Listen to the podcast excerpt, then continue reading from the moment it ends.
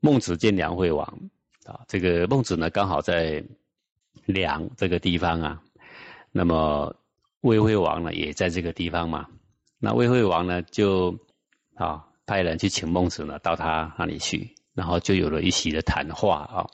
那这个时局呢，刚好孟子也是周游列国嘛。孟子当时呢到齐国找齐宣王两个人对谈，那么齐宣王没有办法用他了。好，这个境遇其实跟当时的孔子一样，孔子不是也是到各国周游列国，就是希望看看有没有哪一个国家肯用他嘛啊。那齐宣王没有办法用孟子，所以孟子呢又离开了齐国，然后呢就到了这个大梁这个地方来见。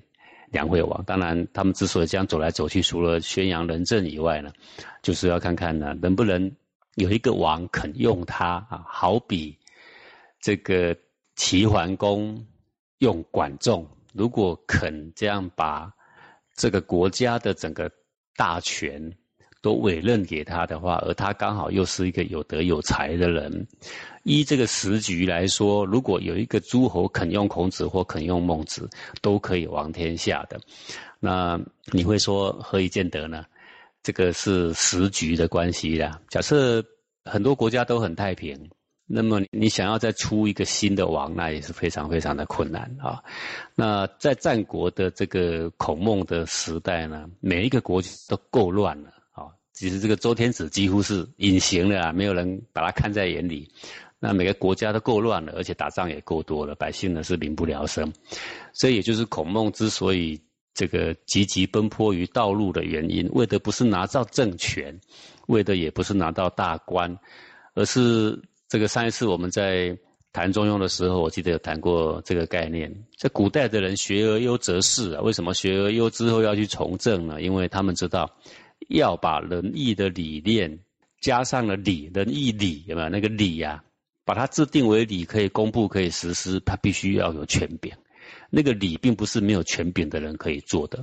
那你空有仁义，这顶多都当个老师。但是如果你有仁有义，再加上一个可以治理、可以颁布礼、可以定礼这样的权位的话，那么他就可以治国平天下的啊。所以古代的儒者常常到现在也还有很多人。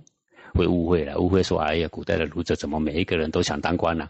呃，当一个修行人，两袖清风嘛，干嘛当官？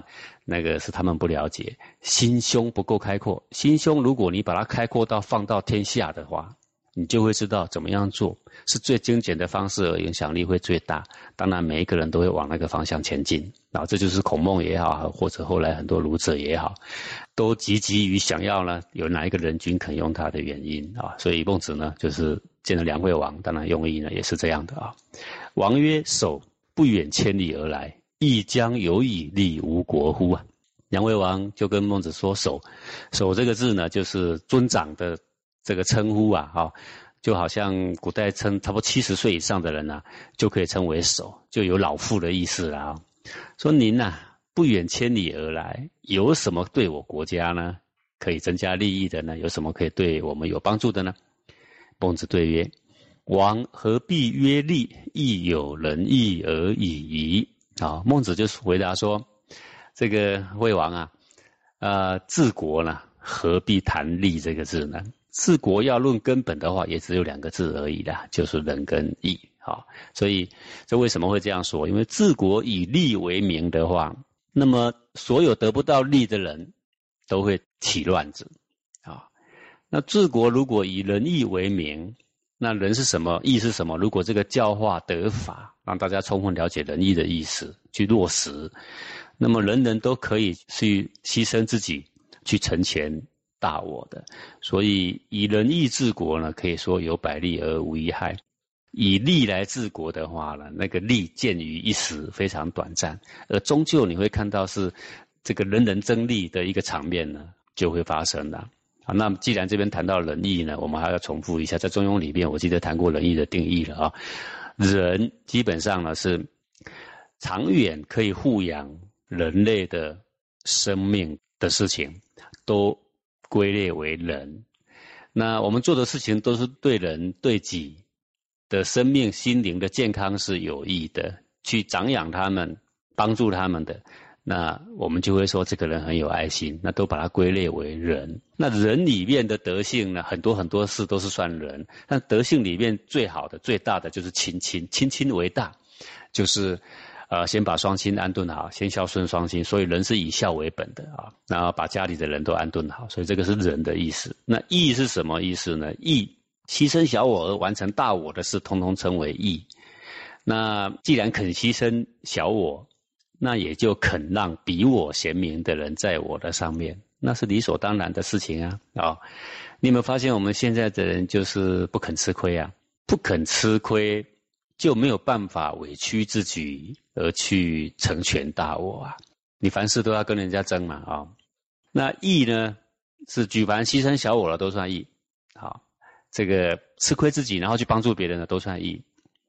那义其实就是为了人嘛。那义最大的德性是在哪里见证呢？就是尊贤呐，比你贤明的人，你愿意把他放在上面，因为，呃，他这样可以照顾更多的人。他比我贤明嘛，他在上面就可以比我照顾更多的人嘛。那这也算是人呐，对不对？但是他牺牲了自己而造就了这个人，就算义了啊。所以义的定义就是如此了。那在一般的生活里面呢，在哪里看得到这个义呢？就是敬长，比我年长的人，啊，比我。前辈的人，那他的经验大体上比我好。当然，我们现在的人很喜欢辩论。你听到我这样讲，你马上会反驳说：“比我年长一定比我有才学吗？” 你马上会这样说。我们现在说的是同向，同向就是比你早活十年的人有早活十年的经验，也许有少部分的经验比年轻的更差，但多数而言呢？那些长者的经验都是非常值得我们效法跟学习的。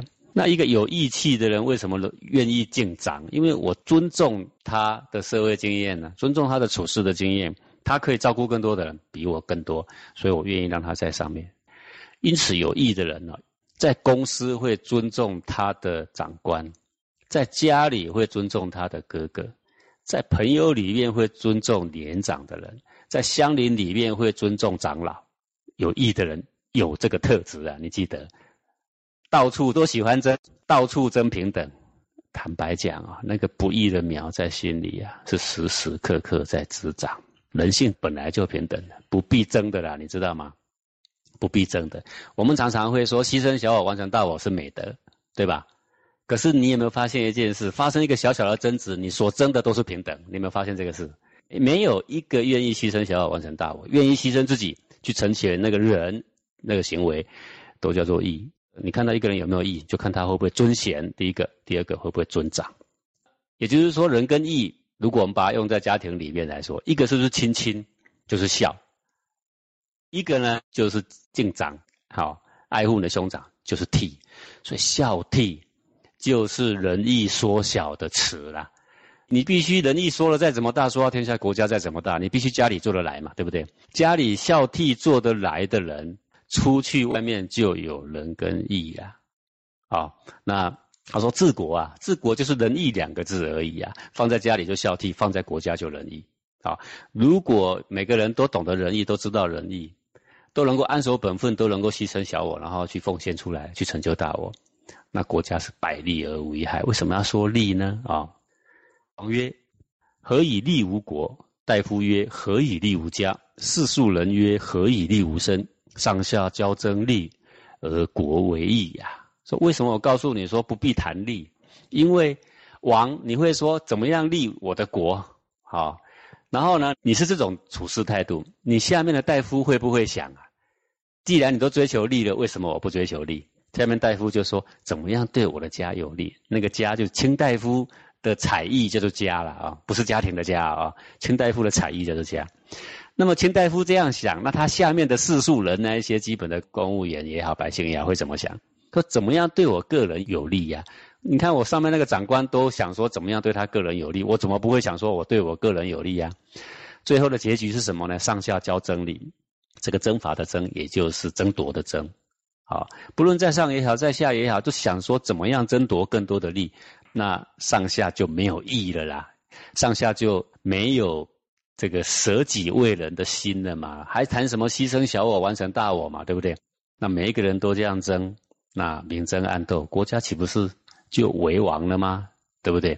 好，这个就是孟子用这段来解释说，为什么要谈利？利不必谈呐，仁义如果谈好了，那个利是大莫甚焉呐，没有再比这个更大的利了。好，那我们就不必谈国家，我们就谈一般为人来说，如果你什么什么都是依利的多寡来判断，跟朋友相处也是看在利字头上。跟同事相处也利字头上，跟生意人相处也是利字头上。你每一个东西都在利字头上的时候，你有没有发现，你会积很多很多的怨言呐，对吧？说哎呀，这个人有够现实。等你有一天发生什么困难，说该死哈，那个最好是这样，终于是有报应了。你有没有发现，就会讲一些打落水狗的话，就打在你身上啊，对不对？但是一个平常啊，为人为义的人呐，他一受到苦难的时候，自自然然暗中会有人出手帮他。你们发现这个事情啊？所以呃，只谈利是非常非常危险的事情啊！万圣之国，视其君者，必千乘之家。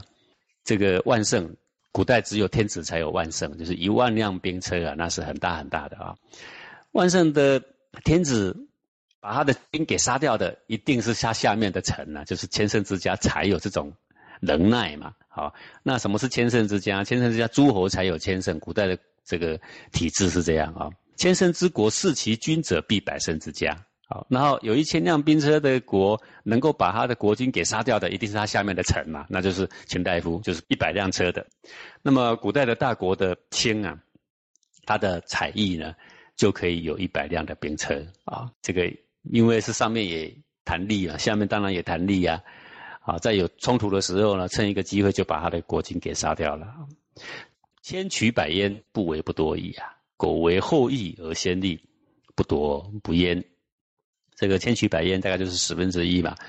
以税收来讲呢，百姓赚一块，我们抽他一块钱，这个自古以来差不多都是十分之一。如果拿十分之一，那这一块钱累积起来就可以来治国，这样也不能不算多了啊。苟为后义而先利，不夺不焉。如果呢，你把义放在后面，你只想到你的得失，你让百姓陷于水深火热，连吃都不够，连穿都不够，饿死在路上的一大堆。整天呢，这个国打那个国，那个国打那个国，让百姓呢也没办法耕田，也没办法生活，整天都在外面打仗，妻离子散。这个就是把义给放掉了。好，如果你把义放在后面，把利放在前面，不夺不焉，举国的人都会顾着他的利益。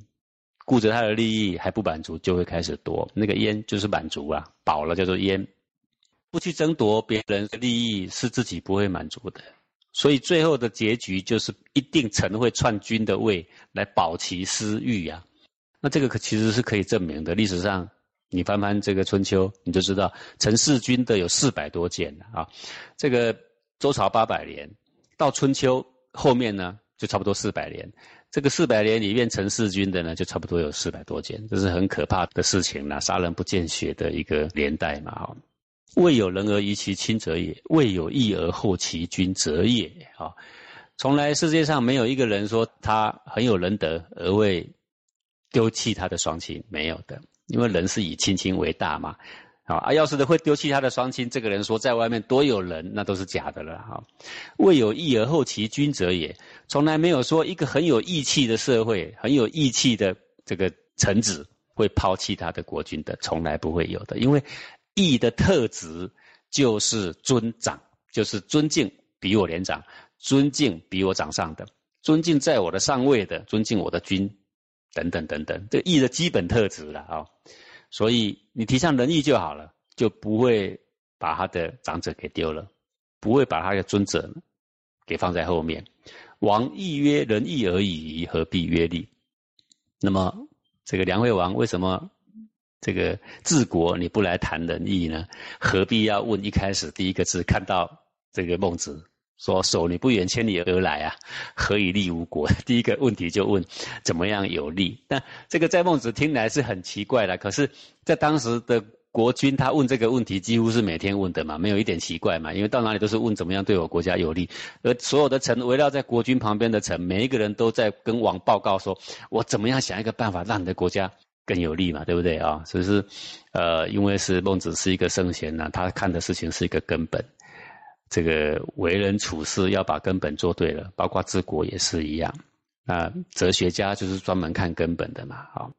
伦常之间呢，都是靠仁义、靠道义、靠恩义、靠情义，有没有？在社会上是靠这些来维系的。那凡事只要做对了根本，自然你当然是会得到很长久的利益啊。那做错了呢，马上你虽然是短暂有利的，但是不久你就看到害处。现在的社会其实也跟战国差不多，是反其道而行。你们发现，你到公司也是讲利嘛，对不对？你在社会你怎么样发展，你是讲利嘛。然后呢，老板多久没加薪水，然后就拍桌子瞪眼睛了，对不对啊？那老板尽量想要这个让。员工少领一点，然后老板赚多一点。员工也会想啊，他会组织工会啊，怎么样让我们多一点，老板少一点，对不对？然后呢，呃，恶言相向的这个事情呢，常常是很多的。所以在整个社会上，君不君，臣不臣呢，不仅利益非常浅短哈，啊，而且危害甚烈啊，这个其实都可以证明的啦。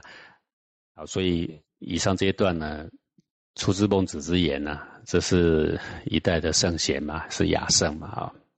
比哲人还明理的一个人呐，啊，什么样叫哲人呢？就是事理能够看得通达，见到他的根本，一般我们就会称为哲人呐。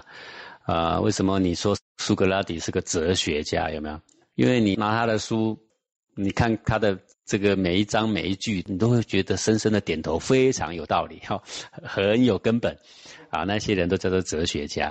再比哲学家高一等呢，就叫做贤人了啦；再高一等就叫做圣人了。好，那我们从这一章里面，我们就可以知道说，一个为人处事的一个简单的原则，不只是治国，啊，放在我们小小的生活上，我们为人处事、交朋友上也是一样。利是不必谈的，你把仁义做好，人家利也不会亏了你的。好，那这个要长远去做，你才会发现啊，它的好处。本期节目播放完毕。支持本电台，请在荔枝 FM 订阅收听。